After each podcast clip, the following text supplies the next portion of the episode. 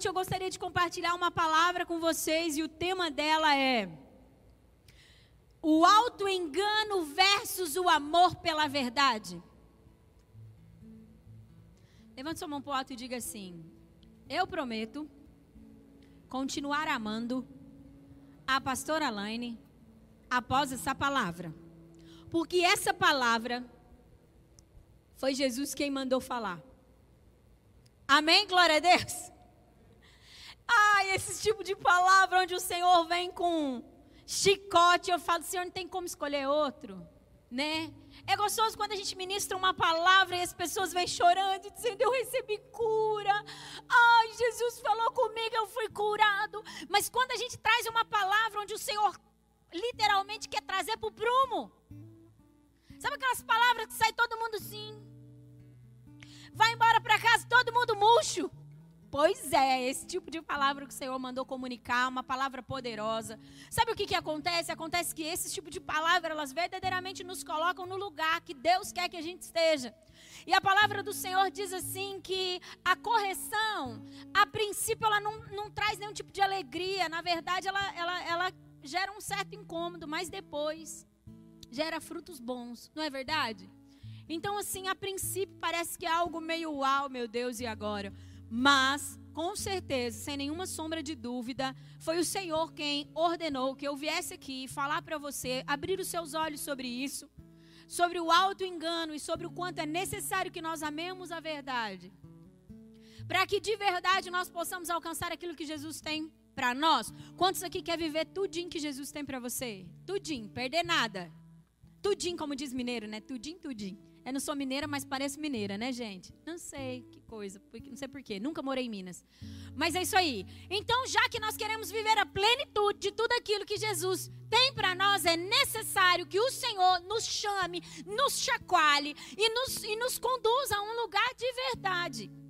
Mas muitas vezes essas verdades vão confrontar coisas no nosso interior e que não parece ser muito agradável. Esse ano nós começamos 2020 falando de medidas exatas. Quantos estão comigo? Amós capítulo 7, não é isso, gente? De que o prumo do o prumo está nas mãos do Está na mão do diabo? Nas mãos do nas mãos do Senhor. O prumo está nas mãos do Senhor. E por isso o Senhor está construindo, edificando coisas na sua medida e destruindo aquilo que está fora da sua medida. Creio que essa palavra irá contribuir para a destruição daquilo que foi edificado dentro de nós, daquilo que foi estabelecido dentro de nós e que não tem a ver com o prumo de Deus. Certo? Amém? Continuam felizes? Abram comigo em 1 Samuel capítulo 15. 1 Samuel 15.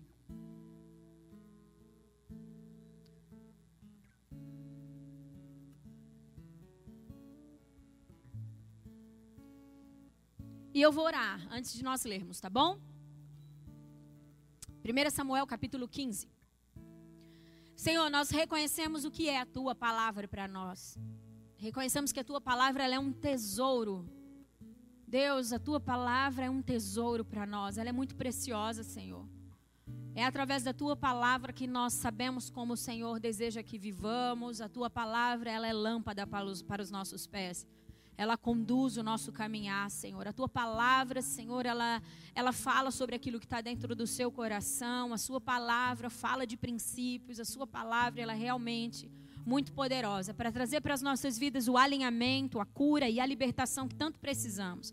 Por isso nós temos o nosso coração grato por ela, Senhor. Muito obrigada pelo banquete que o teu reino coloca para nós nessa noite, Senhor. Obrigada por isso, Pai. Ó Deus maravilhoso e soberano, nós pedimos que o teu espírito nos ajude a receber a tua palavra, essa boa e poderosa semente da maneira que ela deve ser recebida. Nós oramos agora, pedimos, prepara a nossa mente, prepara o nosso coração, ó Deus, para que possamos verdadeiramente entender aquilo que o seu reino quer nos comunicar. Senhor, nós não estamos aqui para mais um conhecimento, nós estamos aqui para adquirir mais um conhecimento apenas. Nós queremos um conhecimento que gere algo em nós, transformação, liberdade de vida. Ó Deus, nós queremos isso. Por isso, Pai, que cada palavra que sair aqui, conduzida pelo Teu Espírito, porque eu me coloco nesse lugar de ser canal do Senhor e nada mais. Pai, que isso vá como flechas ao coração dos meus irmãos. Ó Deus, trazendo cura, libertação, ordem, o prumo, trazendo aquilo que o Senhor deseja, a vida que há na tua palavra. Ó Deus, eu declaro, Pai, em nome de Jesus, que nós estamos abertos para esse tempo. Peço o, mover dos teus anjos aqui, que os anjos estejam caminhando no nosso meio, nos ajudando, porque são ministros que ajudam aquele que tem, aqueles que temem ao Senhor. Peço para que o teu espírito flua em liberdade, curando, restaurando. Ó Deus, venha falar aos nossos ouvidos. O Senhor é Senhor deste culto, desse lugar. Faz do seu jeitinho, da sua maneira, porque é isso que nós estamos desejosos. Em nome de Jesus. Amém. Amém? Glória a Deus. Bom, gente, já que esse ano é um ano de medidas exatas, já que esse ano sabemos que o prumo está nas mãos do Senhor, é muito importante então que nós venhamos a prestar atenção em algo que está acontecendo. Já faz alguns dias, vários dias, que o Senhor tem me chamado a atenção. Não sei se vocês já viveram isso. Sabe algumas situações que parece que quando Deus quer te comunicar algo, acredito que vocês já viveram isso. Deus quer te comunicar algo e parece que por várias situações, por mais diferentes que elas sejam, parece que resume tudo na mesma coisa. Não sei se vocês já viveram isso. Então, por várias situações que eu vivi por esses dias, parece que a todo tempo o Senhor me fazia enxergar uma coisa. Sabe aquela, aquela, aquela luz que de repente faz pé? Sabe? Tá todo mundo comigo? Pé. Sabe? Aquela luz vermelha que acende assim dentro de uma situação. E o Senhor me faz ver aquilo. E aí, gente, o Senhor começou a me mostrar o quanto as pessoas estão se auto-enganando. Quando nós falamos de engano, muitas vezes nós pensamos em pessoas que estão enganando outras pessoas. Pouco pensamos sobre o quanto estamos nos enganando. Pouco pensamos sobre o quanto estamos nos sabotando. Talvez é mais fácil pensar em sabotagem, principalmente as mulheres aí, né? Aquela ideia do regime, meninas, estão comigo? Sabe aquela coisa que a gente vive de regime e vive gorda? Por que, que vive de regime e vive gorda? Porque a gente está se auto-sabotando. A gente fala que está de regime só para uma parte da nossa consciência dar uma leve, né, uma leve dar uma aliviada na consciência, né? Para que, tipo assim, a culpa, a, a, culpa não fique tão pesada. Vem aquela ideia de que, tipo assim, mãe, eu estou fazendo alguma coisa que não está dando certo. Não é só eu, sou assim, gente, eu vivo de regime e vivo fora do meu peso. É um barato. Na verdade, não tem nada barato, é muito é caro, é terrível isso. Então, assim, a gente se auto-sabota todo o tempo, né? Então, talvez a gente pense em auto-sabotagem em situações assim, mas isso acontece direto. E nós que queremos viver a medida exata do Senhor, nós que queremos viver aquilo que Jesus tem para as nossas vidas, é muito importante que a gente identifique as auto-sabotagens. É muito importante que a gente identifique essa, essa ideia, essa atuação de auto-engano daquilo que nós estamos fazendo e estamos nos enganando. Por quê? Porque se eu não reconhecer que eu estou me enganando em muitas situações da minha vida, em várias situações da minha vida, eu nunca chegarei a um reconhecimento do que há de errado e um real arrependimento. E sem arrependimento, e sem reconhecimento não há transformação. Diga aí, diga assim, ó, sem arrependimento, sem reconhecimento do que realmente está de errado, não é possível haver arrependimento e não haverá real transformação. Se a gente pensa que está tudo bem, a gente vai mudar o que para quê? Não é verdade, gente? Então, assim, eu vejo é, que a maioria das pessoas elas têm uma dificuldade, ou talvez não só uma dificuldade, elas não têm a prática de se autoanalisar. A gente tem a prática de analisar os outros. Pensa aí na sua casa agora, na sua família. Você sabe, mulher, com exatidão que seu marido precisa mudar. Sabe ou não sabe? Você sabe. Se eu perguntar assim, fala para mim, o que, que seu marido precisa mudar? Pastora, ele precisa mudar, porque ele não me dá atenção, porque, nananã, porque na hora de falar, ele é, ele é grosso, porque, porque não lava a louça. Ah, você vai ter um monte de coisa para falar do seu marido. Mas muitas vezes, se eu falar assim para você, agora fala para mim o que você precisa mudar. Você vai gaguejar, gaguejar, e às vezes, ah, não sei, pergunta para ele. Porque a gente não tem a prática de se autoanalisar. Agora entenda uma coisa, igreja, todos nós, todos nós que queremos realmente avançar, todos nós que queremos realmente crescer, todos nós que verdadeiramente amamos a verdade, precisamos praticar a autoanálise o que tem de bom, o que tem de errado, o que tem em mim que está fora dos padrões do Senhor, porque sem isso, a gente não consegue ter real transformação. E a gente passa anos e anos e anos dentro da igreja, e a gente ouve a palavra, e a gente ouve a, a palavra, a gente vem para o culto, e quando o pastor começa a ministrar, a pastora começa a ministrar, a gente começa a dizer: ah, se o fulano tivesse aqui, essa palavra era para ele. Por quê? Porque a gente, auto, a gente analisou o outro, a gente julgou o outro, mas a gente não. Parece que as palavras, assim, talvez elas não encaixam muito para nós, principalmente se são palavras de confronto, não é verdade? É serve para os outros, mas não serve para mim. Por quê? Porque, na verdade, por muitas vezes, nós não paramos para analisar o quanto precisamos ser transformados e o quanto o Senhor está nos chamando a um lugar de real transformação. Então vamos lá. Vamos ler 1 Samuel capítulo 15. Vamos lá, vamos ler. 1 Samuel capítulo 15, versículo 1 diz, diz assim: Samuel disse a Saul: Eu sou aquele a quem o Senhor enviou para ungí-lo como rei de Israel, o povo dele. Por isso, escute agora a mensagem do Senhor. Assim diz o Senhor dos exércitos: Castigarei os Amalequitas pelo que fizeram a Israel, atacando-o quando saía do Egito. Agora vão, ataquem os Amalequitas e consagrem ao Senhor para destruição tudo, diga tudo, o que lhes pertence. Não os poupe Matem homens, mulheres, crianças, recém-nascidos, bois, ovelhas, camelos e jumentos. Versículo 7. E Saul atacou os amalequitas por todo o caminho, desde Ávila até Sur, a leste do Egito. Capturou vivo Agag, rei dos amalequitas, e exterminou o seu povo. Mas Saul e os mas Saul e o exército pouparam a Agag e o melhor das ovelhas e dos bois, os bezerros gordos e os cordeiros. Pouparam tudo que era bom, mas tudo que era desprezível e inútil destruíram por completo. Então, o Senhor falou a Samuel: Arrependo-me de ter posto Saul como rei, pois ele me abandonou e não seguiu as minhas instruções. Samuel ficou irado e clamou ao Senhor por toda aquela noite. De madrugada Samuel foi ao encontro de Saul, mas lhe disseram: Saul foi para o Carmelo, onde ergueu um monumento em sua própria honra, e depois foi para Gilgal. Versículo 13. Quando Samuel o encontrou, Saul disse: O Senhor te abençoe. Eu segui as instruções do Senhor. Samuel, porém, perguntou: Então que balido de ovelhas é esse que ouço com os meus próprios ouvidos? Que mugido de bois é esse que estou ouvindo?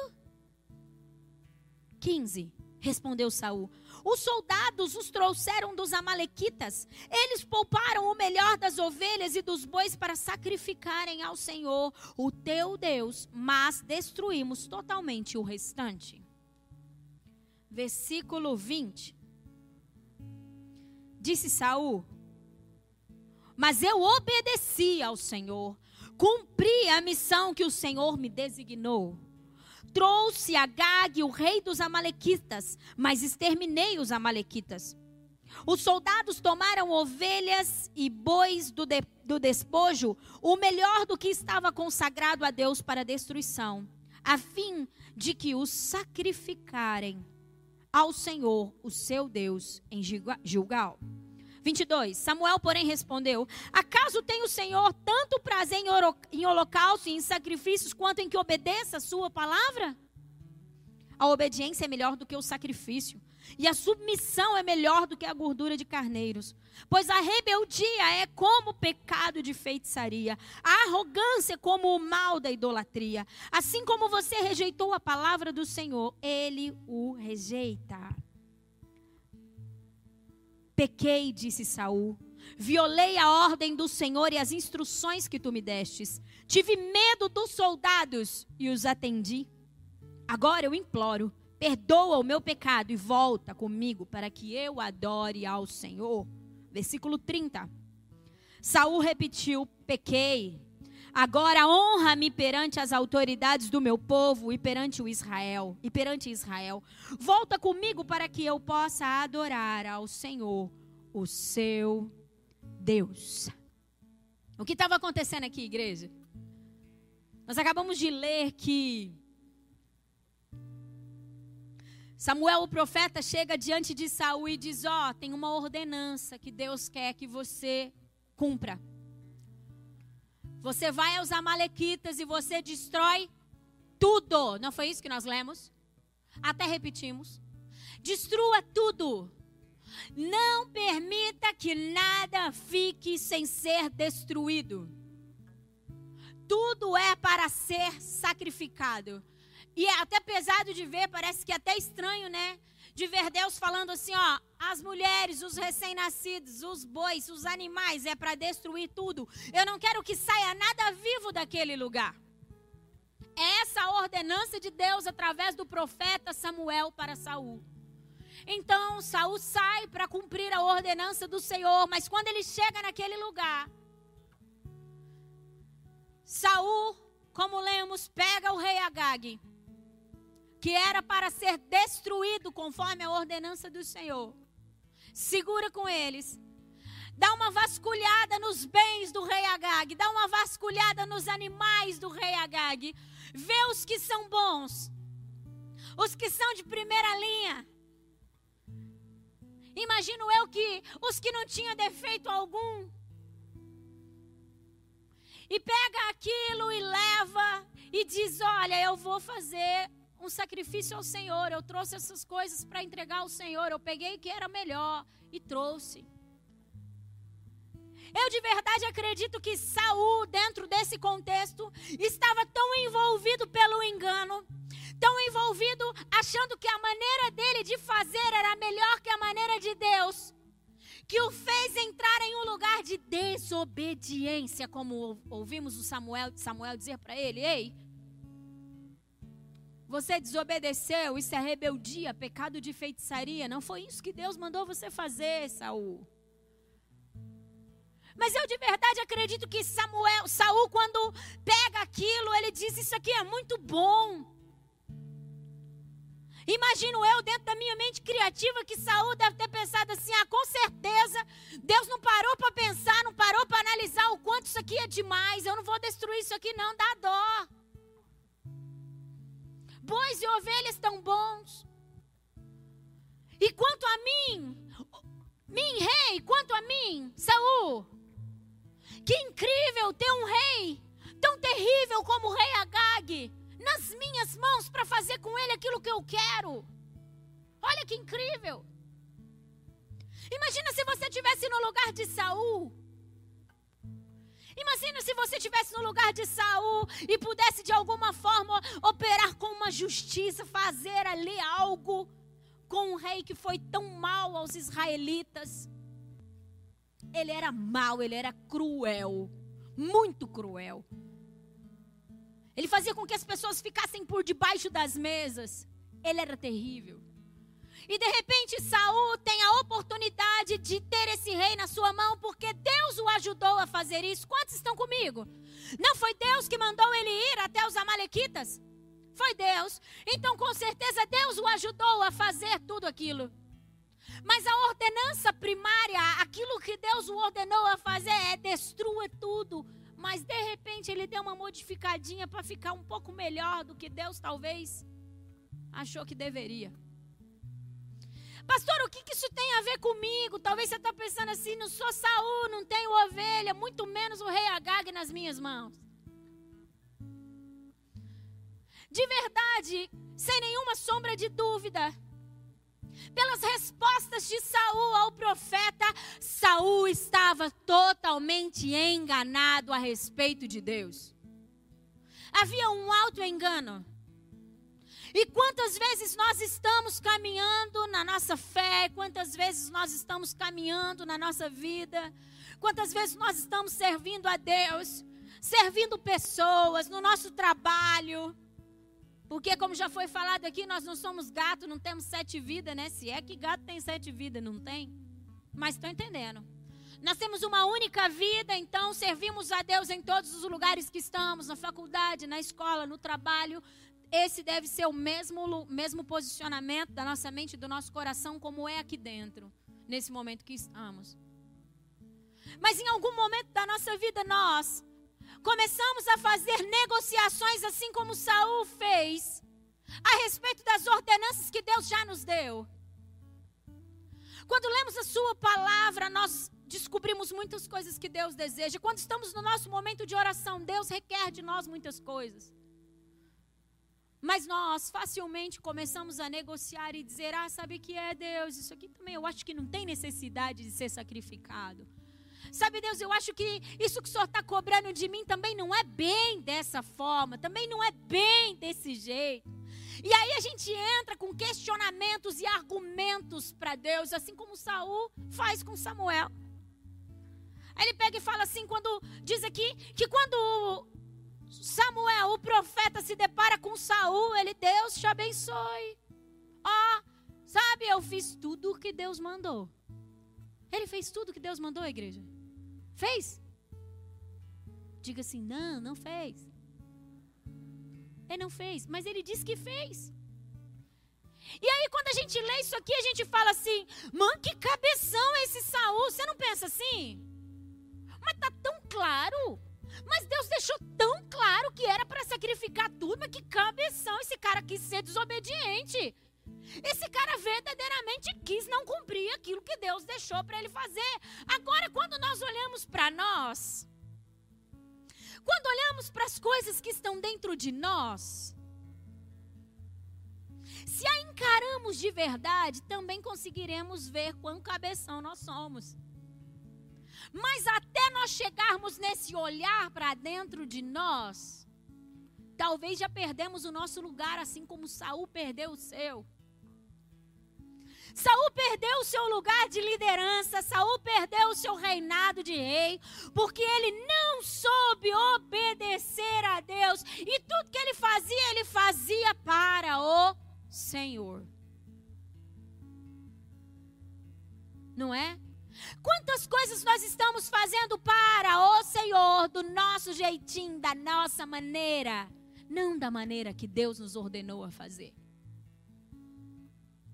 Por isso que nessa casa nós estamos clamando e pedindo para que o temor do Senhor desça sobre as nossas vidas.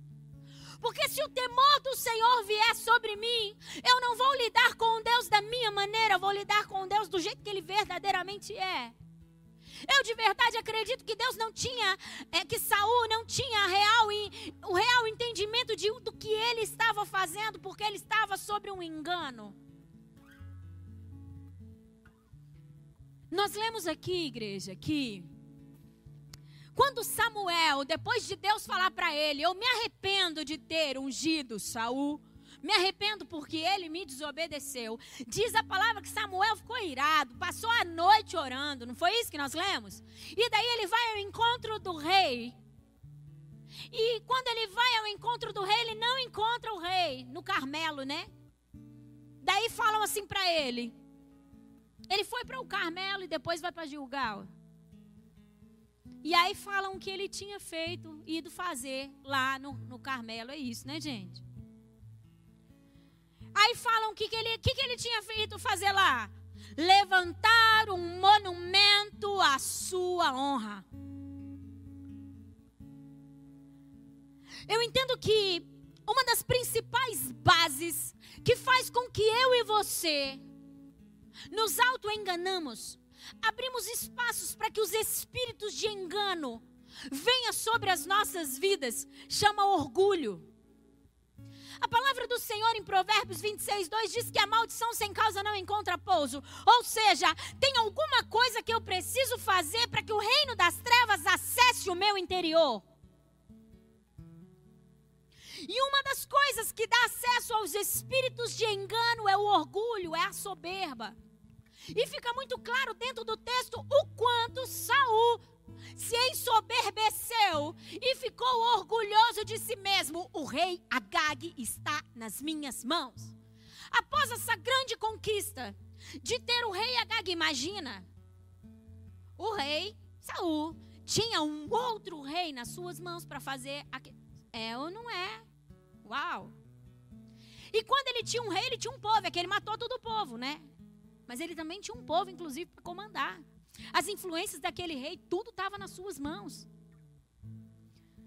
E aí, dentro dessa vitória, dentro desse ambiente de vitória, porque para ele era uma vitória, mas na verdade aquilo falava de uma grande derrota. Para Saul, ele estava com uma vitória, mas as, na ótica de Deus ele estava sendo derrotado. Consegue ver como que, por muitas vezes, aquilo que nós estamos chamando de vitória não é vitória, é derrota? Por isso nós precisamos estar debaixo do temor do Senhor. Por isso nós precisamos clamar pelo Espírito da verdade. Se o Espírito da verdade estivesse sobre Samuel, Saul, ele não conseguiria ver aquela mentira como algo bom aquela vitória como verdadeiramente vitória, iria, ele iria ver o tamanho do estrago que ele fez e o lugar que ele entrou em desobediência. E aí ele ergue então um monumento em sua própria honra. E quando se depara com Samuel, ele fala exatamente isso. Ele diz: Fiz tudo o que o Senhor pediu que eu fizesse. E quando Samuel fala, mas eu ouço o barulho de ovelhas, que balido é esse que está aos meus ouvidos? Ele simplesmente começa a transferir a culpa. Sabe o que é Samuel? Os soldados. Não é isso que ele faz? Foi os soldados. Desde que Adão e Eva, os cabeças de raça, entraram no lugar da desobediência fazendo aquilo que não era para fazer, e houve aquela, foi Adão, foi Eva, foi Adão, foi Eva, quantos estão comigo? Não é verdade que aconteceu isso? Foi ele, foi ela, foi ele, foi ela. Gente, a gente vive dessa, dessa síndrome, a gente vive desse BO, desse problema. Sabe o que é, Senhor? Foi a mulher que some Deus. Sabe o que é, Deus? Foi o homem. Sabe o que é? Foi o filho. Sabe o que é? Foi o irmão. Sabe o que é? Foi o pastor. Foi todo mundo, só não foi você. E quando nós tomamos esse tipo de posicionamento, é porque nós estamos nos auto-sabotando. Porque todas as oportunidades que o reino de Deus nos dá são para o nosso crescimento, para o nosso avanço. Quando nós não conseguimos entender os recados de Deus através da Sua palavra, quando não conseguimos entender os recados de Deus através da oração e Ele falando aos nossos ouvidos, meu irmão, sem sombra de dúvida, Ele vai usar o seu irmão para trazer esse recado. E às vezes o recado não vai vir na embalagem que eu e você quer. Às vezes esse recado da parte de Deus vai vir como uma afronta. Às vezes o sinal de Deus para mim e para você vai vir de um jeito que não é nada agradável. Mas Tiago capítulo 1 diz: tende por motivo de grande alegria o passar por provação. Por quê? Porque a provação produz em vocês perseverança. E ó, e por aí vai. Ela produz em vocês maturidade, ela produz em vocês. Só que, meu irmão, se nós tivermos a mesma posição que Saul teve, se nós estivermos é, sendo engodado pela mesma mentira, pelo mesmo engano que Saul estava engodado, nós continuaremos falando ao Senhor, ao Espírito do Senhor, assim como Saul falou ao profeta. Sabe o que é? Foi os soldados. Sabe o que é? É o meu passado. Sabe o que é? Foi a resposta que ele me deu. Foi a situação que me fez fazer isso. E é tão legal que a gente santifica até o erro. Saul aqui santificou o erro. Ou não? Ó, sabe o que, que a gente fez? A gente pegou os, as ovelhas, os bois do despojo, né? Que estava consagrado, inclusive, para destruição. Mas a gente fez isso para sacrificar o Senhor, seu Deus. E por muitas vezes nós fazemos isso, e por muitas vezes nós nos posicionamos dessa forma. Hebreus capítulo 4, versículo 13. Se você quiser, não precisa abrir. Quem está anotando, só anote. A gente já está careca de saber. Mas é como se a gente não soubesse. Porque as nossas reações é como se a gente não soubesse. Então, assim, por que fazemos isso? Porque nos auto-sabotamos, porque nos auto-enganamos. Hebreus capítulo 4, versículo 13 diz algo muito interessante: diz: Nada em toda a criação está oculto aos olhos do, de Deus. Quantos creem que Deus é onipresente? Onipresente é estar em todos os lugares. Onisciente, sabe todas as coisas. Tudo está descoberto e exposto diante dos olhos daquele a quem havemos de prestar contas. Todo nós, todos nós sabemos que deveremos, e não adianta a gente tentar fugir disso.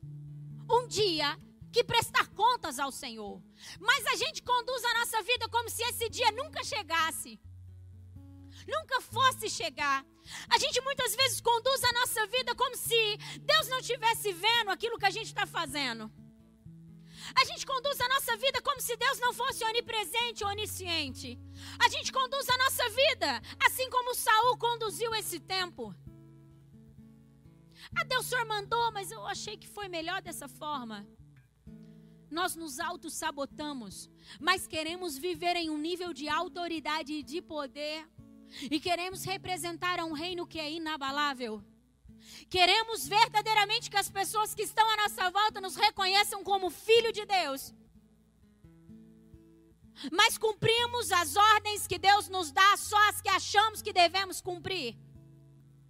Facilmente vem à nossa boca um que que tem. Também não é assim. Facilmente negociamos com o reino das trevas, fazemos alianças com o reino das trevas, porque em algum momento paramos para ver, assim como Saul parou para ver, algum tipo de benefício naquilo. Era só uma desobediência. O plano só não ia sair do jeitinho que Deus mandou, mas que seria algo muito bom, seria. É onde a gente vem com uma história das mais furadas e absurdas. Ah, uma mentirinha pro bem, o que, que tem? Crente que diz mentirinha pro bem. Crente que trapaceia o outro e acha que está tudo certo. Diz que é filho de Deus e ora por unção, e ora por autoridade, e ora por revelação. Como assim, igreja? Nós que queremos viver a vontade do Senhor, precisamos parar de nos auto-enganar. A verdade do Senhor quer entrar dentro de você e gerar transformação genuína. O Deus que tudo pode, o Deus que está em todos os lugares, o Deus que vê todas as coisas, quer gerar real transformação dentro de mim e de você. Mas nós estamos flertando com o pecado, nós estamos negociando coisas, a coisa não sai do jeitinho de Deus, mas pelo menos um pouquinho a gente fez. Tá igual o regime. Ah, não vou beber refri agora. Meu problema é refrigerante, gente. Não vou beber refri agora porque eu tô de regime. Mas amanhã eu vou participar de uma festa. Nossa, mas bem um refrigerante que eu gosto, agora eu vou beber. Você isso é flertar com aquilo que eu sei, cara, que não. Isso é negociar com aquilo que eu sei que, tipo, não é mais para mim, não é que Jesus quer que eu viva. Mas a gente faz essas coisas. A realidade é que eu e você já sabe muito bem o que é errado e o que não, não deve ser feito, mas a gente finge vista grossa. Como diz o ditado, a gente tampa o sol com a peneira. Não é verdade? Mas é uma chamada do Senhor para que eu e você viva algo. Nós estamos prestes a viver um dos maiores avivamentos que já veio sobre a humanidade. Há uma onda de poder que está para tocar os humanos e nós estamos nos auto-enganando. Meu irmão, eu quero anunciar para você aqui uma coisa: o seu problema não é os outros. O seu problema não é demônios, o seu problema é você mesmo. Há gigantes dentro de você que precisam ser derrotados. Só que você vai ter que encará-los face a face. Quando Davi derrubou a Golias, ele chegou face a face a Golias. Na força do Deus poderoso. Nós somos capazes de viver as coisas terríveis que há dentro, de vencer as coisas terríveis que há dentro de nós por nós mesmos. É por isso que Deus nos chama a viver uma comunidade. É por isso que o Senhor diz: um ao outro se ajudou e ao seu companheiro diz: esforça-te. Eu preciso ralar você. Você precisa ralar a mim. Eu preciso que você seja a boca de Deus na minha vida. E eu preciso ser boca de Deus na sua vida. É assim que Deus trabalha. Eu acho um barato, tem pessoas que dizem que tem muita vontade de crescer e conhecer o Deus no qual nós tanto falamos, mas quando você chega para confrontar, quando você chega para falar, meu irmão, não segue esse caminho, não pensa assim, não age assim, sai bicudo, batendo os pés. Eu vou dizer, ó oh Deus, se não ouve eu, vou ouvir o Senhor. Se você não dá conta de amar o irmão que vê, vai amar Deus que não vê, meu irmão, não vai. Se você não consegue acreditar em mim, que sou de carne e osso, que estou aqui do teu lado, que você pode tocar, que você pode, vai ouvir Deus, não vai. Entende? Como Deus é incrível. De manhã foi totalmente diferente, né? Uau!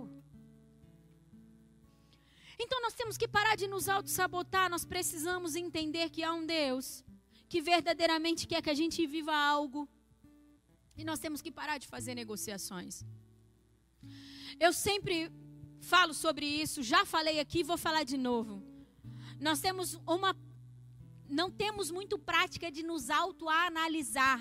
Já falei aqui, temos a prática de analisar as pessoas que estão à nossa volta, mas fazer autoanálise pouco sabemos, né?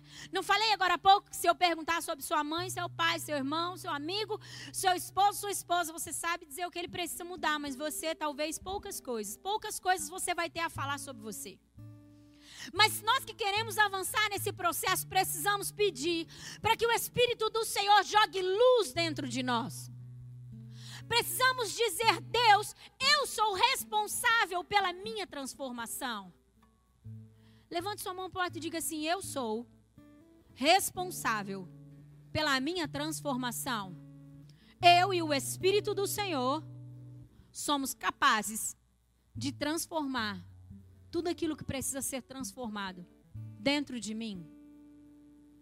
Diga, eu dependo do Espírito e respondo a isso. Em nome de Jesus. É isso, igreja.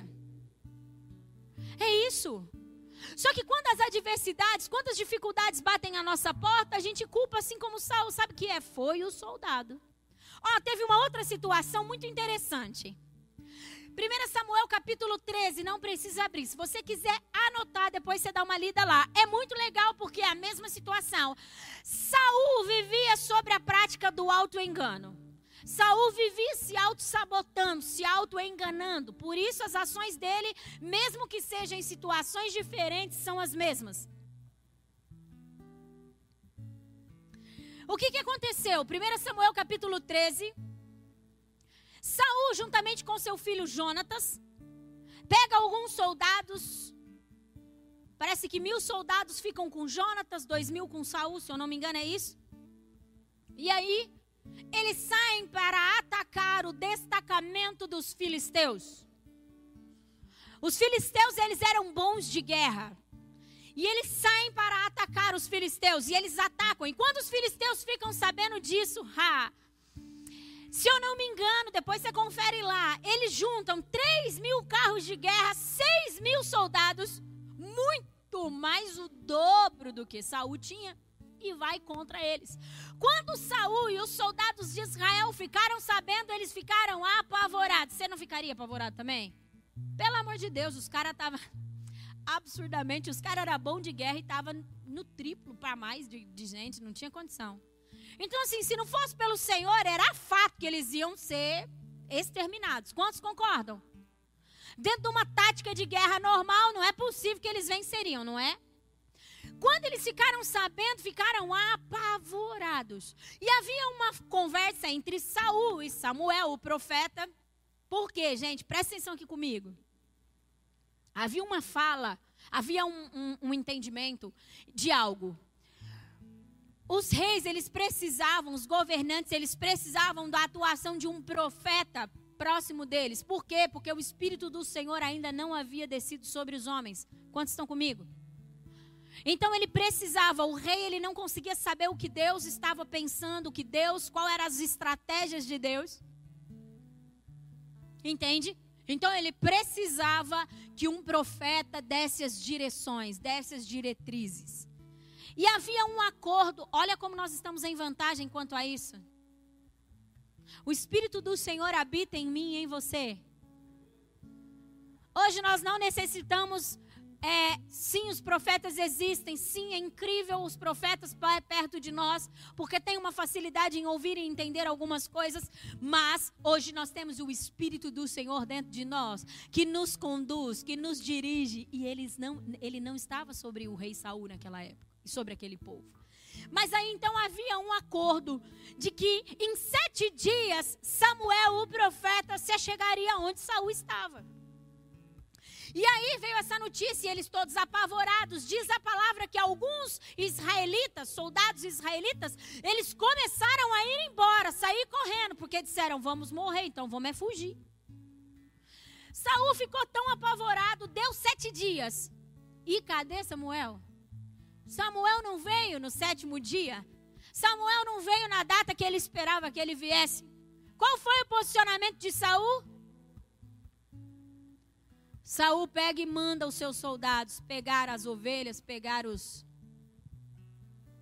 os animais e oferece no lugar de Samuel.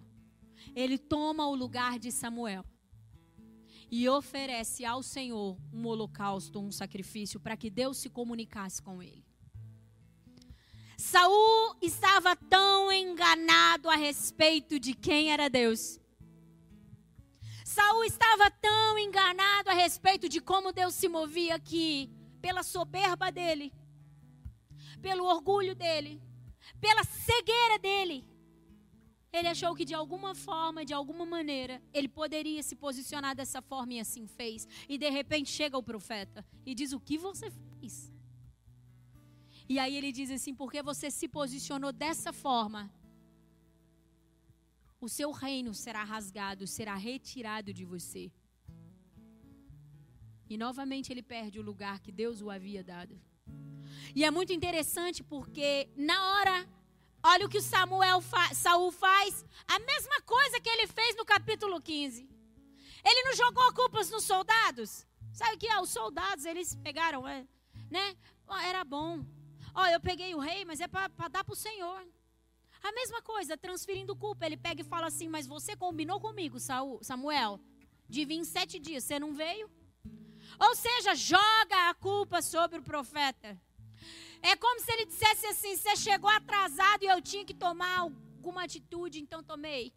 Todos aqueles que operam no espírito de engano, todos aqueles que não conhecem de verdade a Deus, todos aqueles que têm dificuldade de olhar para dentro de si e ver o quanto tem coisa a ser organizada, eles tomam a frente, eles vão à frente e fazem coisas que Deus não os chamou a fazer. Eles modificam as ordenanças do Senhor.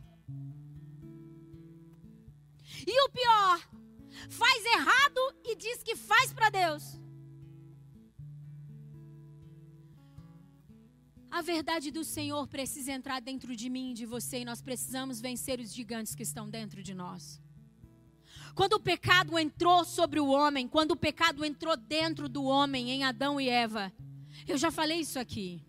O pecado não apenas roubou de nós a salvação. O pecado não apenas diz que nós estaríamos condenados à morte. O pecado gerou deformidades dentro de nós. O pecado gerou distorções na nossa mente. O pecado gerou dentro de nós desejos por aquilo que é errado. O pecado gerou dentro de nós desejos por aquilo que o nosso Deus abomina. Mas nós, igreja, estamos lidando com Deus sobre um engano, Nós preferimos culpar as pessoas, nós preferimos relativizar o pecado. Nós preferimos muitas vezes dizer: Deus, eu sei que eu errei, mas ó, me perdoa, vou fazer diferente. E volto de novo para a mesma coisa, para as mesmas práticas, fazendo as mesmas coisas.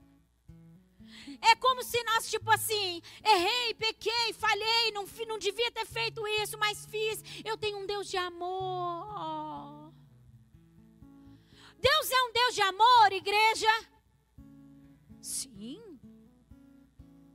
Só a manifestação da cruz do Calvário por mim e você, acho que ele não precisa provar mais nada que ele é um Deus de amor, né? Se entregou em favor das nossas vidas sem que a gente nem antes sabesse quem ele era. Como assim, se Deus não é um Deus de amor? Ele é o próprio amor. Deus não tem amor, Deus é o próprio amor. Ei, mas Deus não para aí.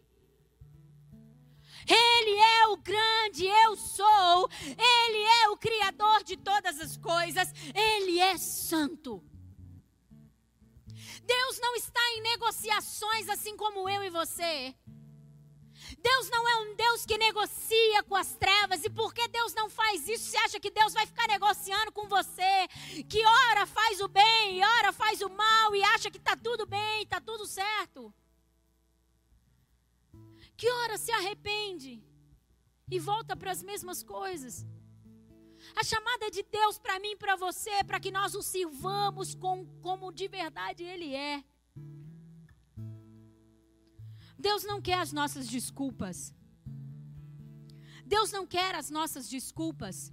Deus está nos provocando nesses dias. É muito interessante que eu falei que dentro dessa pandemia, né? A palavra do Senhor diz assim que ele está à procura de mãos limpas e coração puro. É isso, né? Mãos limpas e fica com a máscara, fica uma cara estranha. Eu não sei se eu estou falando algo de errado. Ha! Dá risada, gente, que é tenso, né?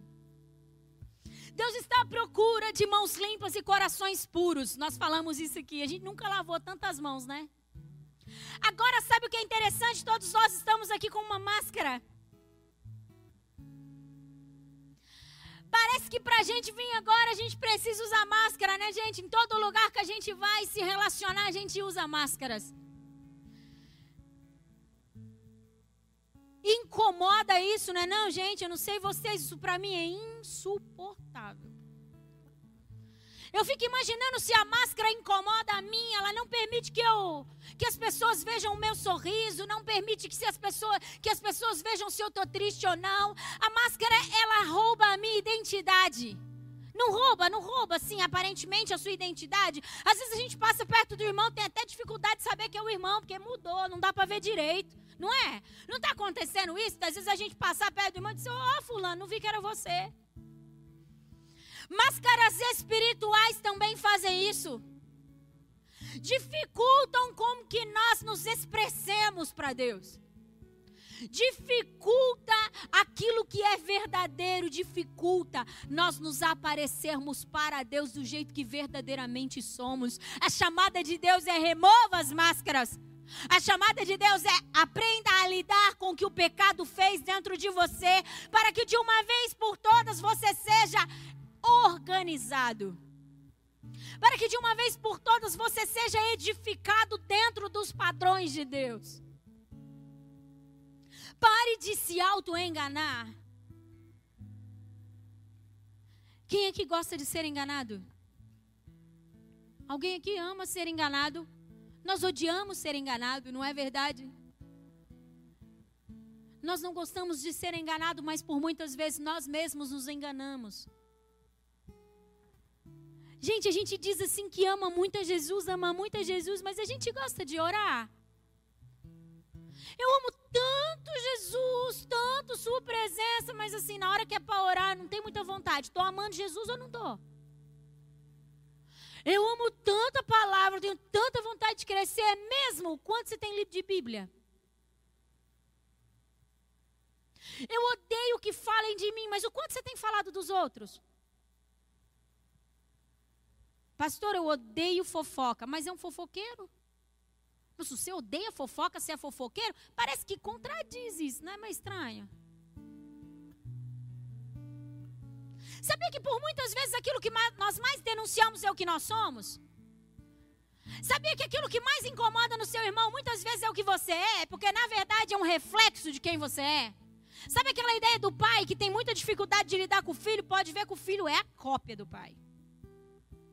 Porque você se vê nele. A gente se auto-engana o tempo todo, gente. A gente se auto se sabota o tempo todo. E nós precisamos ser verdadeiros amantes da verdade.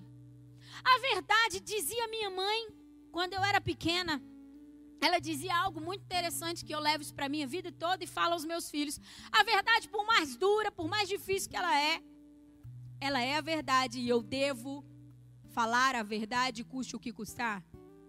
Mas a gente fala a verdade depende muitas vezes. Depende da situação.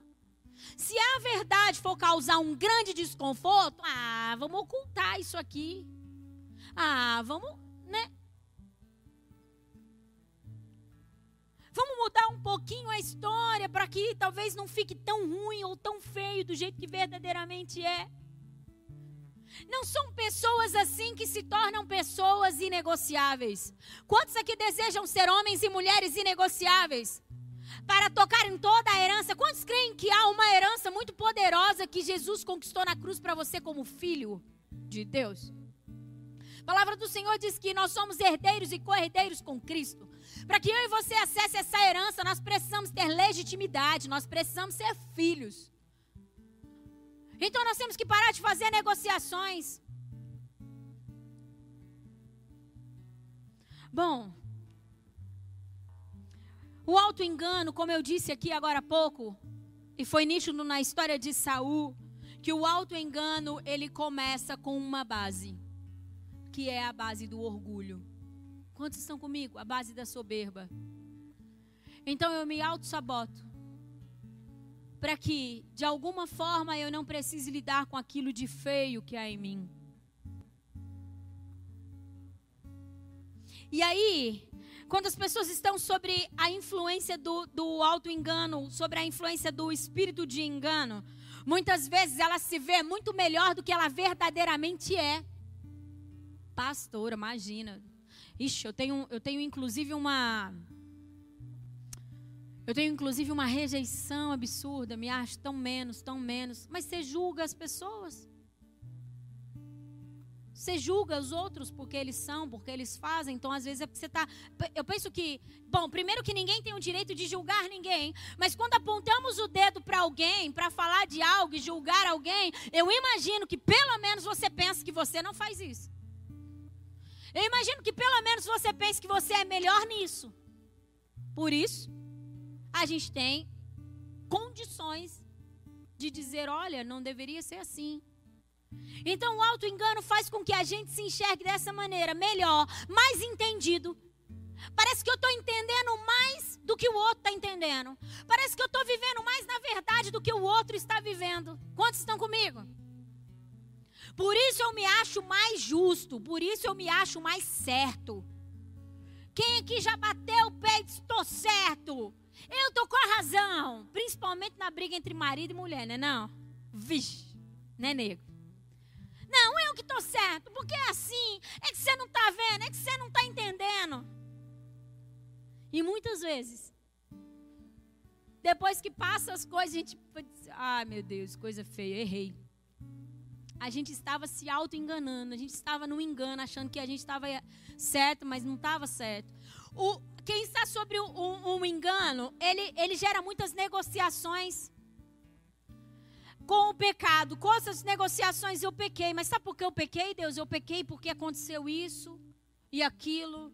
E eu tive um trauma, e eu tive uma história, é por isso que eu ajo dessa forma. Segundo Luiz Hermínio, quem é bom de argumento é ruim de. Tá todo mundo aí? Tá de máscara, né? Não sai o sol, né, gente? Terrível. Quem é bom de argumento é ruim de arrependimento. Meu irmão, se você é bom de argumento, você está enganado a respeito de quem você é. Se você é o cara do argumento, para tudo você tem um argumento, você não está enxergando a verdade de quem você é. Isso não diz sobre alguém que não pensa, imagina. Isso não diz sobre alguém que não entende, que não sabe, que não estuda. Não, não tem nada a ver.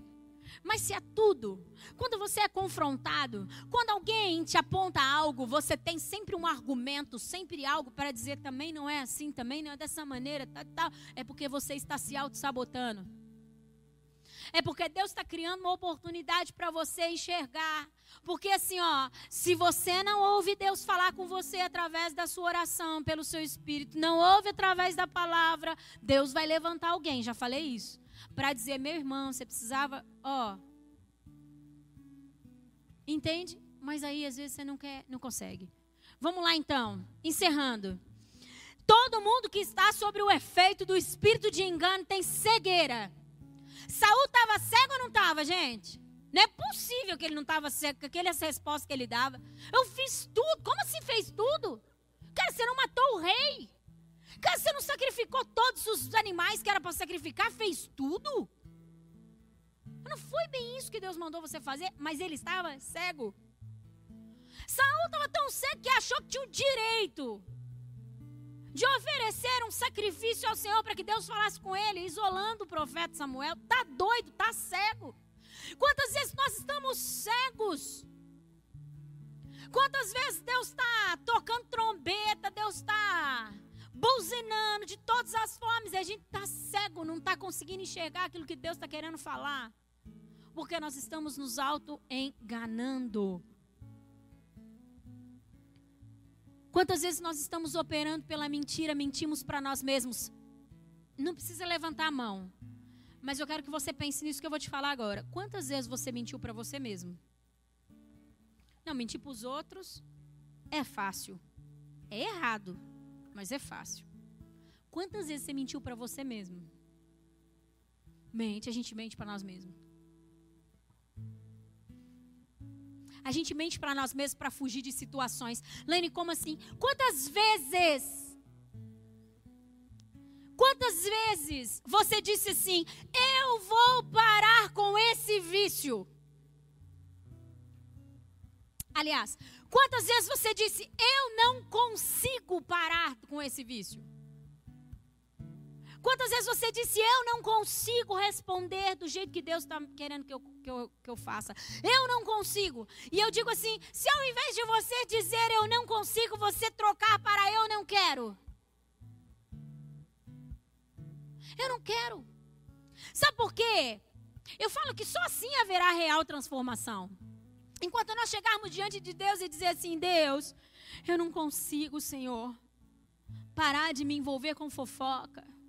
Oh Deus, eu não consigo. Senhor, quando eu vejo, as coisas já estão nos meus ouvidos. Quando eu vejo Senhor, eu já estou envolvida no rolo. Eu não consigo, Senhor, eu fujo, fujo. Mas de repente eu estou no rolo.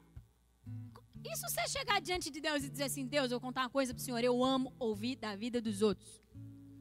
Eu acho o máximo, eu sou muito curiosa. Gosto de fazer fofoca, Senhor. Gosto de meter o pau na vida dos outros. Gosto de falar dos outros, Senhor. Mas isso, diz a tua palavra, que é abominável. É detestável ao Senhor. E apesar de eu gostar, eu escolho andar no lugar que o Senhor está remove esse espírito de fofoca de mim. Eu não quero fazer parte disso. Então nós estamos caminhando para algo, para uma transformação. Se ao invés de dizermos que amamos muito a Jesus, nós no momento de oração falarmos assim, Senhor, eu sei que eu deveria te amar, mas eu não te amo o suficiente a ponto de desejar estar no secreto com o Senhor. O Senhor gera em mim amor pela tua presença? O Senhor gera em mim desejo pela tua presença. Senhor, eu sei que eu preciso saber a tua palavra. Os pastores cansam de falar sobre isso. Eu sei, Senhor, que eu tenho que ter hábito de leitura, isso me faz crescer, mas eu não gosto, Senhor. Não é eu não consigo, é eu não quero. Sabe aquele vício de pornografia? Que você vai com uma cara lavada diante de Deus e diz: Deus, caí de novo. Eu não consigo ficar livre disso quando eu vejo já foi. Que tal você falar assim, Senhor, eu tenho prazer no pecado? Eu tenho prazer no sexo pervertido. Eu tenho prazer ao ver a pornografia. Eu ainda encontro algo que gera em mim coisas que eu gosto, Senhor, mas isso é abominável para o Senhor. Isso está destruindo o meu casamento, está destruindo a minha vida. Eu estou pecando contra o Senhor, contra o meu corpo. Eu não quero mais viver essa situação. O Senhor traz santidade para a minha vida? Que tal você dizer assim para Deus, ao invés de dizer, Deus, eu, eu queria honrar a autoridade. Eu queria, Senhor, responder diferente. Eu queria, eu queria, eu queria ser um homem e uma mulher de honra. Quem aqui já estudou sobre honra, né, do John? Entende o que é isso? Eu queria ser um homem e uma mulher de honra, Senhor. Mas assim, eu não consigo, Deus. Ai, eu só vejo defeito nas minhas autoridades, nos pastores, nos meus patrões, só vejo defeito, não consigo honrar. Que tal você dizer assim, Senhor, eu tenho um coração que é insubmisso. Eu tenho um coração que é rebelde. Senhor, eu tenho um coração que é orgulhoso, que não se submete, que não se humilha. O Senhor pode fazer algo em mim? O Senhor pode me mudar agora? Que tal ao invés de você falar que as pessoas são difíceis, que os relacionamentos são difíceis, que as pessoas são complicadas. Que tal você dizer assim: Deus, eu não estou aberto para me relacionar. Eu tenho dificuldade em abrir o meu coração, em abrir a minha vida para que as pessoas se acheguem. O Senhor me ajuda a viver uma vida em comunidade? O Senhor me ensina o que é comunidade? Que tal ao invés de você ficar dizendo, eu não consigo ficar livre dessa bebida. Ou, eu não, Senhor, eu não consigo ficar livre dessa bebida, eu não consigo ficar livre desse cigarro que tem destruído o meu corpo, tem destruído a minha casa, tem gerado infelicidade. Senhor, eu não consigo. Que tal você dizer para Deus, Senhor, eu gosto disso. Eu sei que te desagrada, mas eu gosto. Por isso eu não quero gastar muito meus esforços para poder ficar livre disso. Mas eu oro agora e peço força. Sabe por que a palavra do Senhor diz que Ele não nos deu um espírito de covardia, mas de ousadia? Fala, por quê, pastor? Porque nós precisaríamos ser ousados para vencer todas as deformidades e todas as desordens que o pecado causou dentro de nós para vivermos uma vida conforme os padrões do Senhor, dentro dos princípios da Sua palavra, nós precisamos ser homens e mulheres ousados. Nós precisamos ser homens e mulheres que dizem: não, esse não é o padrão de Deus, essa não é a vontade de Deus, e por mais que isso venha gerar algum tipo de benefício, porque o pecado na verdade é enganoso, o pecado gera prazer e morte. Diz a palavra do Senhor que ao experimentarmos o pecado, ele é doce, mas depois amarga. E depois estraga tudo, gera morte. Então, quando estamos no, na, situa na, situação errada, quando estamos fofocando dos outros, quando estamos falando mal das pessoas, quando estamos fazendo aquilo que sabemos que Deus não quer que a gente faça, temos um certo prazer. Mas quando tudo passa, vem aquela coisa: cadê Deus? Onde o Senhor está. E nós precisamos parar de nos auto-sabotar. É isso que Jesus quer. Eu estou nessa noite aqui para dizer para você: pare de se auto-sabotar, pare de se enganar. Comece em nome de Jesus. Comece em nome de Jesus. Olhar para dentro de você. Seja corajoso, porque você vai precisar de coragem. Porque às vezes a gente pensa que já está tudo certo. E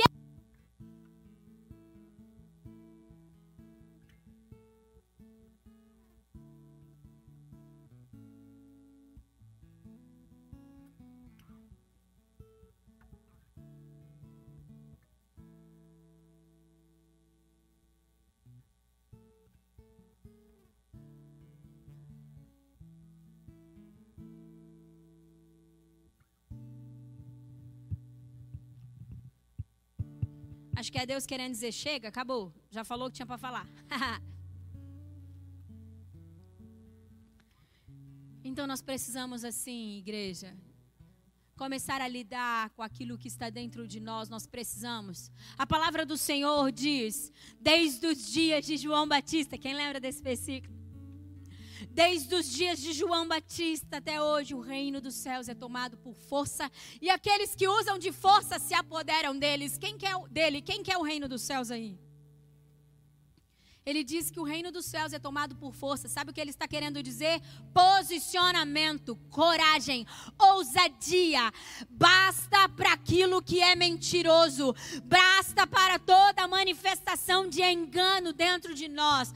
Basta, se não vivemos em santidade, é hora de olharmos para o Senhor e dizer: Não, eu não vivo uma vida de santidade. E parar de mentir para você de que está tudo bem, que está tudo certo. Se você não ama a Jesus, pare de dizer que ame a Jesus. Comece a clamar para que o Espírito gere no seu coração amor por Jesus. Meu irmão, se você não vive uma vida dentro dos princípios do Senhor, se você não está sendo edificado por aquilo que Deus quer edificar, seja sincero agora. O que que tem te leva a um lugar de perda? O só mais dessa vez te leva a um lugar de morte. Porque a igreja não está sendo a igreja poderosa que a palavra nos promete ser. Porque nós estamos muitas vezes nos enganando. Talvez você ache que porque você está nesse lugar aqui, ó, ouvindo essa palavra, porque você é um evangélico porque você é um cristão, está tudo certo na sua vida. Meu irmão, cada vez que eu olho para dentro de mim, eu vejo o quanto de coisa precisa ser organizada, o quanto de Deus eu preciso. Todas as vezes que eu vou ao meu secreto, ergo as minhas mãos para o alto em sinal de rendição ao Senhor e digo: Deus, fala o que Davi disse. Vê se há em mim algum caminho mau, conduza-me as veredas eternas, conduza-me ao caminho perfeito. A palavra do Senhor diz que, João capítulo 14, se não me engano, João 14, 6 diz: Eu sou o caminho, a verdade e a vida, e ninguém vem ao Pai se não for por mim. Se Jesus é o caminho, a verdade e a vida, se a gente não anda na verdade, a gente não está no caminho. Por isso, chega de se auto-enganar.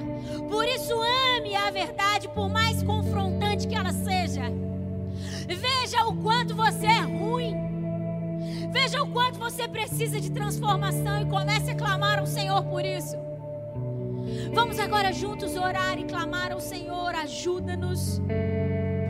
E é por isso que o Espírito do Senhor está conosco, o Espírito do Senhor está em mim, o Espírito do Senhor está em você, para nos ajudar da maneira como devemos orar. Se você é alguém vingativo, se você é alguém que sente prazer em ver as pessoas se dando mal, principalmente alguém que te fez algum mal, confesse isso agora. Disse Deus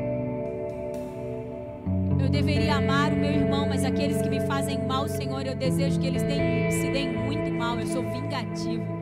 Comece agora a falar ao Espírito do Senhor. Comece agora, mas fale com voz audível.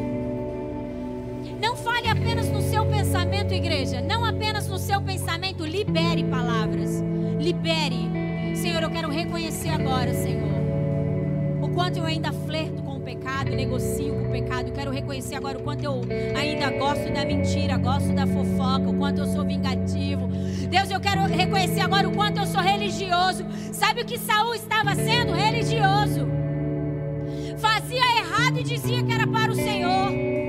Religioso segue regras, mas não tem relacionamento.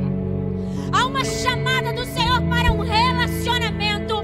Jesus foi à cruz para que nós nos relacionássemos com Ele que você viva nele e ele em você.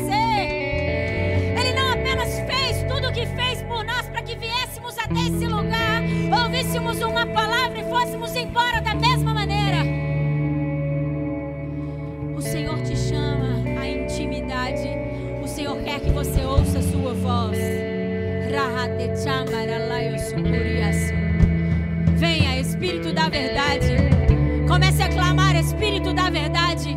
Espírito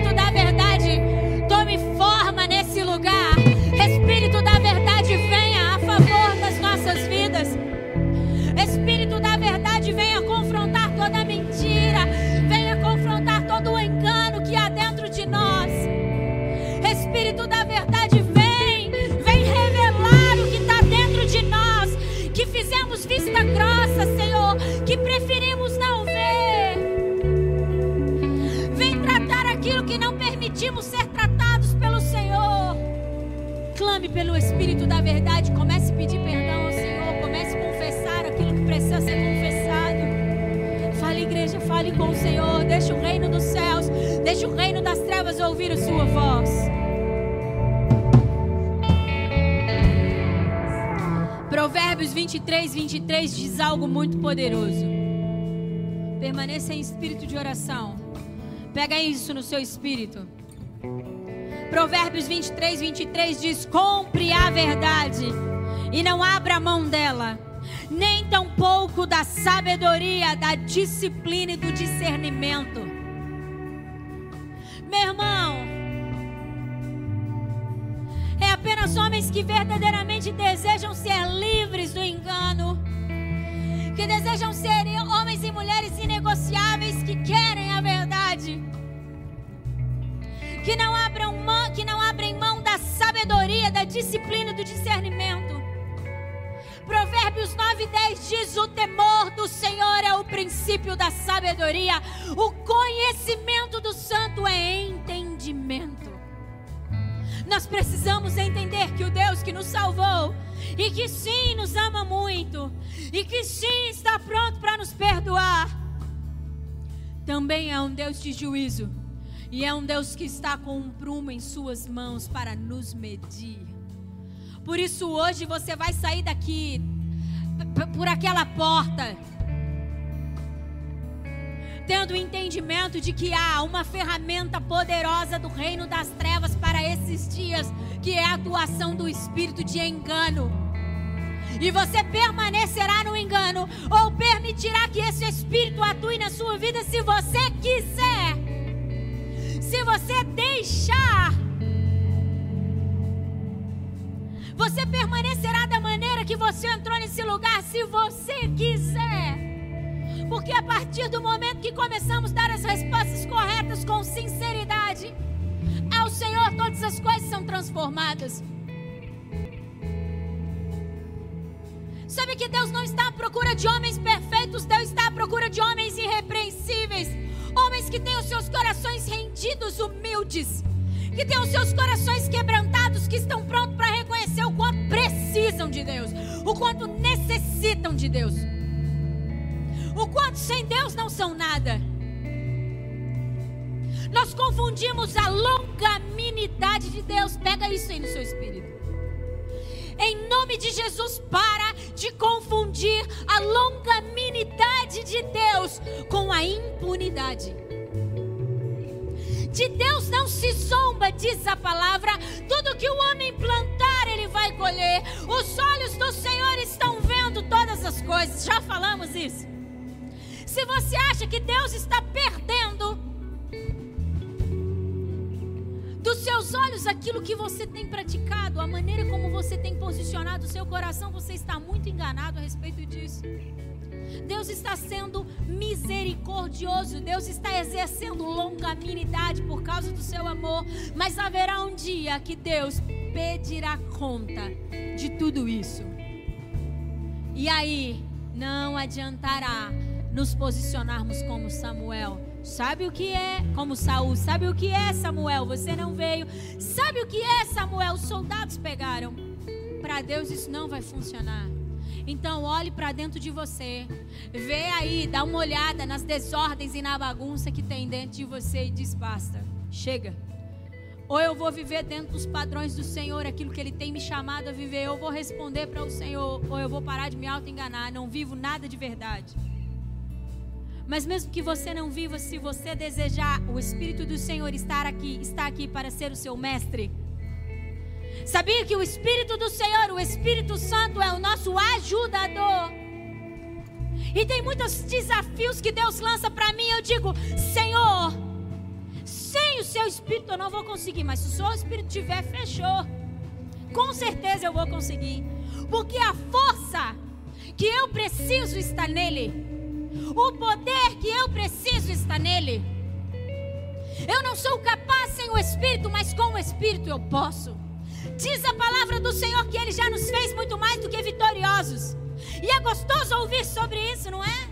Uau, Deus te fez, meu irmão, muito mais do que vitorioso. Agora conta para mim como temos uma vitória sem guerra. Como você se apodera de uma vitória sem uma batalha? Só que na hora da batalha a gente se engana, na hora da batalha a gente foge, mas a gente quer outra parte do, da promessa, ser vitorioso. Como assim, meu irmão? Entra na guerra contra você mesmo. Entra na guerra contra o orgulho, entra na guerra contra a soberba, entra na guerra contra a rebeldia, entra na guerra contra a insubmissão, entra na guerra contra esses vícios. E Deus te fará muito mais do que vitorioso. Sabe o que é interessante? Jesus nunca mentiu para os seus discípulos. E ele não mente para você. Jesus claramente deu, olhou para os seus discípulos e disse: Eu quero contar uma coisa para vocês. No mundo vocês vão ter aflição. Ah, que notícia ruim!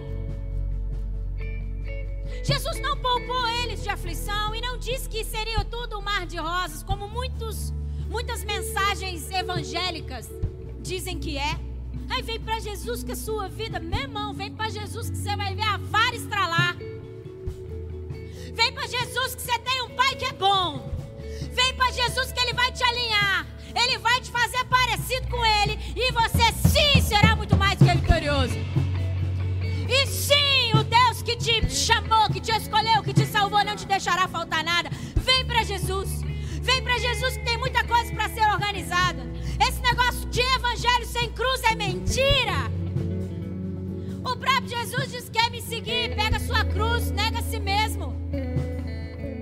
Então, se você não está negando a si mesmo, você não está no evangelho verdadeiro. Se você ainda está para fazer os seus prazeres e atender aos seus caprichos, meu irmão, você não está servindo a Jesus. O evangelho que você pensa estar seguindo é mentiroso. Se não há um a sua cruz e negue-se a si mesmo, é mentira o que você está vivendo. Mas Jesus quer te trazer para a verdade. E eu quero te contar uma coisa. Não há nada mais prazeroso. Não há nada mais incrível. Não é penoso. Não é difícil. Não há nada mais. Eu não tenho palavras para dizer do que servir esse evangelho verdadeiro. Um evangelho de transformação, um evangelho de vida, um evangelho de confronto, um evangelho que me faz desfrutar de coisas que aqueles que vivem um evangelho enganado não desfrutam. Pensam, se enganam que desfrutam, mas não desfrutam.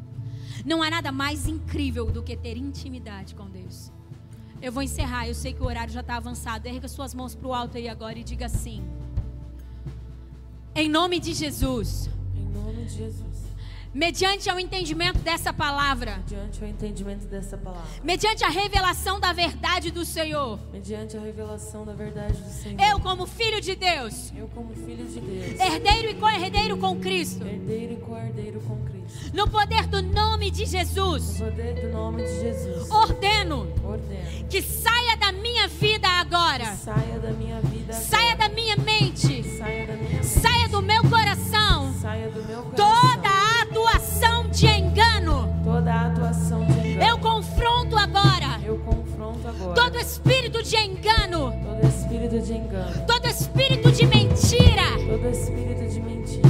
Todo espírito de cegueira. Todo espírito de cegueira. Tudo aquilo que me roubou da verdade. Tudo aquilo que me roubou da verdade. De quem do que Deus espera que eu seja. Do que Deus espera que eu seja. Eu ordeno. Eu ordeno. Que saia da minha vida agora. Que saia da minha vida agora. Saia da minha mente. Saia da minha mente. Saia das minhas emoções. Saia das minhas emoções. Saia do meu corpo. Saia do meu corpo. Porque eu desejo Porque eu desejo viver a plenitude viver a plenitude da presença do Senhor. da presença do Senhor. Eu desejo Eu desejo ser aquilo que Jesus deseja que eu seja. aquilo que Jesus deseja que eu seja. Por isso agora eu peço ao Espírito, Por isso agora eu peço ao Espírito. o Espírito do temor do Senhor, O Espírito do temor do Senhor. o Espírito da verdade, verdade, Espírito da verdade, que ele venha que ele venha sobre mim sobre mim em todas as áreas em todas as áreas que estavam sendo enganadas. que estavam sendo enganadas. Diga Espírito da verdade, Espírito da verdade, venha sobre as áreas venha sobre as que áreas estavam sendo que enganadas, estavam sendo enganadas, que estavam me impedindo que estavam me impedindo de avançar em Deus, de avançar em de Deus, avançar naquilo que o Senhor tem para minha de vida. avançar naquilo que o Senhor tem Venha sobre vida. essas áreas venha sobre essas áreas estabeleça a sua verdade. estabeleça a sua verdade. Eu não quero mais Eu não quero mais ser um homem negociável ser um homem negociável com o reino das trevas. com o reino das trevas. Me torne, Me torne, pelo poder do seu nome, pelo poder do seu nome, pelo poder da sua presença em mim, pelo poder da sua presença, me torne me torne um homem inegociável um homem inegociável que não negocia a verdade, que não negocia a verdade, que ama a sabedoria, que ama a sabedoria, que ama a disciplina que ama a disciplina, e que tem discernimento. que tem discernimento. Senhor, eu quero viver Senhor, eu quero viver a exatidão a exatidão do que o Senhor escreveu, escreveu para mim. do que o Senhor escreveu para mim.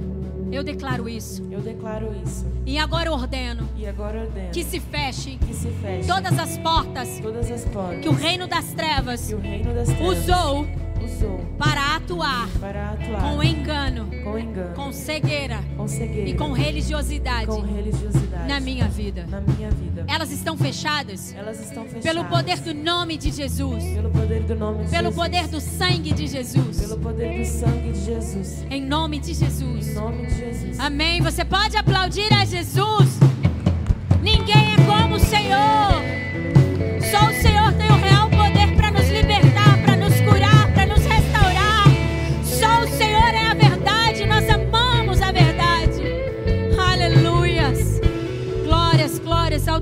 Nome, Jesus.